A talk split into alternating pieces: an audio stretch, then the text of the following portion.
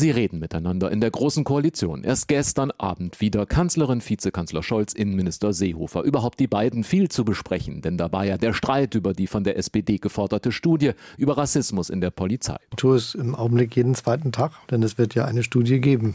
Wir überlegen noch, wie wir sie nennen. Sieh mal an, es wird eine Studie geben. Der zuständige Innenminister Seehofer schaute da heute erst einmal scheinbar überrascht. Man ist äh, im Feld der Überraschungen ja täglich äh, neu mit Dingen konfrontiert. Ja, das Feld der Überraschungen. Das Ding heute, die Meldung Seehofer habe seinen Widerstand gegen so eine explizite Studie über Rassismus und Rechtsextremismus in der Polizei aufgegeben. Von wegen, sagt Seehofer, die Polizei habe Vertrauen und Solidarität verdient. Die halten ja für uns den Kopf hin. Und äh, deshalb gibt es keine äh, Studie, die sich jetzt äh, gegen die Polizei mit Unterstellungen oder äh, Vorwürfen richtet. Aber es wird Studien geben, gleich mehrere sogar. Als erstes eine bereits von Seehofer länger angekündigte über Alltagsrassismus in der Gesamtgesellschaft. Wirtschaft, Unternehmen, Behörden. Dann eine Studie über die Polizei.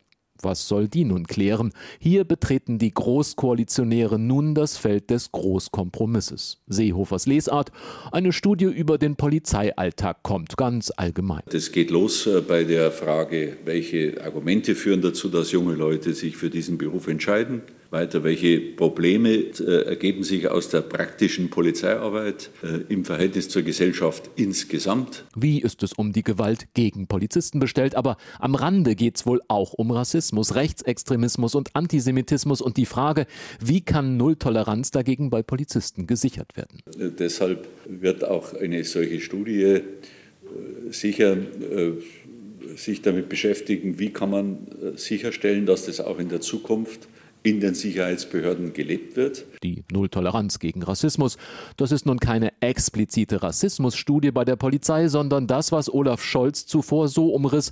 Wir wissen noch nicht genau, wie wir die Studie nennen, aber sie kommt. Also um jetzt mal das konstruktiv aufzulösen, muss einen Weg geben, der das möglich macht, dass die unglaublich große Mehrheit der Polizistinnen und Polizisten, die gute Arbeit leisten und sich sehr anstrengen und alles richtig machen, sich nicht mit gemeint fühlen, wenn man dafür sorgt, dass man rausfindet, dass es auch Dinge gibt, die ziemlich schlecht laufen, was sie auch tun. Rechtsextremistische Chatgruppen bei der Polizei, rassistische Äußerungen, die Liste lang. Seehofer weigert sich weiter, von einem strukturellen Problem zu reden. 99, etwas Prozent der Polizisten seien verfassungstreu. Aber wir haben es eben auch mit den Menschen zu tun, mit Menschen.